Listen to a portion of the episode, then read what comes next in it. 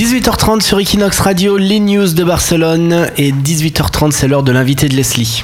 Johan Oyer, le directeur général du Palau de la Musica depuis 2010, qui va nous parler de la programmation euh, des concerts de cette saison. Sur Equinox Radio, toutes les news de Barcelone. L'agenda culture et les bons plans de Leslie. Joan Oler, hola. Hola. Usted es el director artístico del Palau de la Música. ¿Cómo se elige la programación? ¿Hay un equilibrio entre artistas famosos y nuevos talentos? Sí, una programación em, pasa por buscar muchos equilibrios. Uno de los equilibrios es entre eh, caras conocidas, gente que la gente conoce, pero también uno de los objetivos que debe tener todo programador es intentar descubrir, hacer que la gente descubra nuevos talentos, gente joven, gente que interpreta de manera distinta obras que han oído muchas veces. Entonces hay que combinar siempre distintos equilibrios. También el equilibrio entre presentar artistas locales, pero también presentar artistas de otras procedencias y también repertorio habitual y repertorio de autores menos conocidos. ¿Cuáles son los conciertos imprescindibles de los próximos meses para usted? Todos.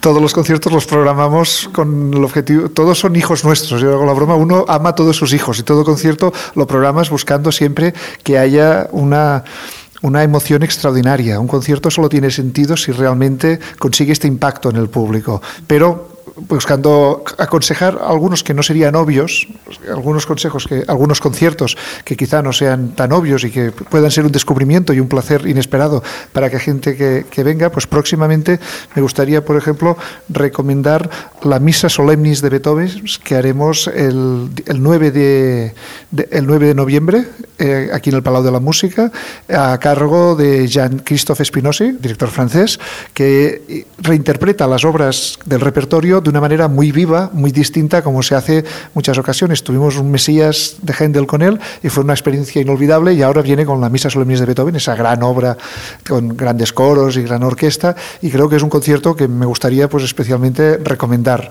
Y otro concierto que me gustaría también mucho recomendar es el que habrá el próximo 26 de noviembre, en el cual el compositor John Rutter, que es compositor inglés, uno de los compositores más interpretados del mundo porque escribe obras muy amables que las corales de todo el mundo quieren cantar su música, pues vendrá aquí, dirigirá nuestros coros, el coro joven y el coro de chicas, interpretando obras suyas y es un concierto que también interpretarán su Magnificat con orquesta, con coro, y un concierto muy muy amable que, que tiene ese aliciente de presentar al, también al compositor dirigiendo su propia obra. Y el Palau de la Música es un edificio modernista impresionante.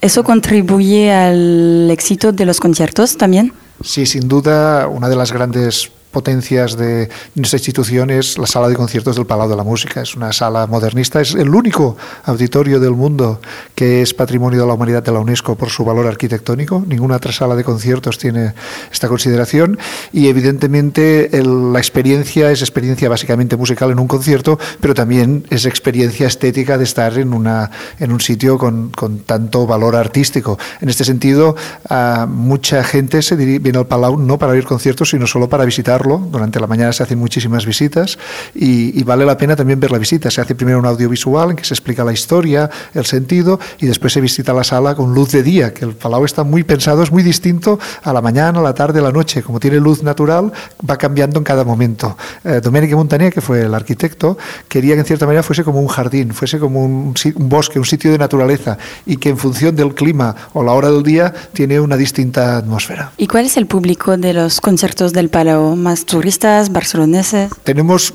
más que hablar de público, me gusta hablar siempre de públicos, en plural, porque realmente eh, tenemos mucho público muy diverso, desde los grandes conciertos que están agotadas las entradas un cierto tiempo antes, a pesar de ser entradas que tienen un coste económico, que vienen los habituales a los conciertos. También hay muchos conciertos que son entradas más asequibles para gente que se introduce al mundo de la música.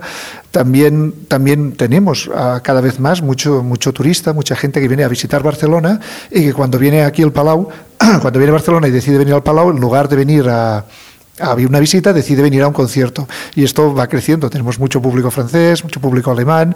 O sea, re realmente eh, mucha gente quiere vivir esta experiencia. Y nosotros estamos muy contentos de que también conozcan nuestra, nuestra institución a través de no solo de la visita, sino también del concierto. Bien, muchas gracias, Joan Oler, de contestar a Equinox Radio. Muchas gracias a vosotros. Sur Radio, toutes les news de Barcelone. L'agenda culture et les bons plans de Leslie.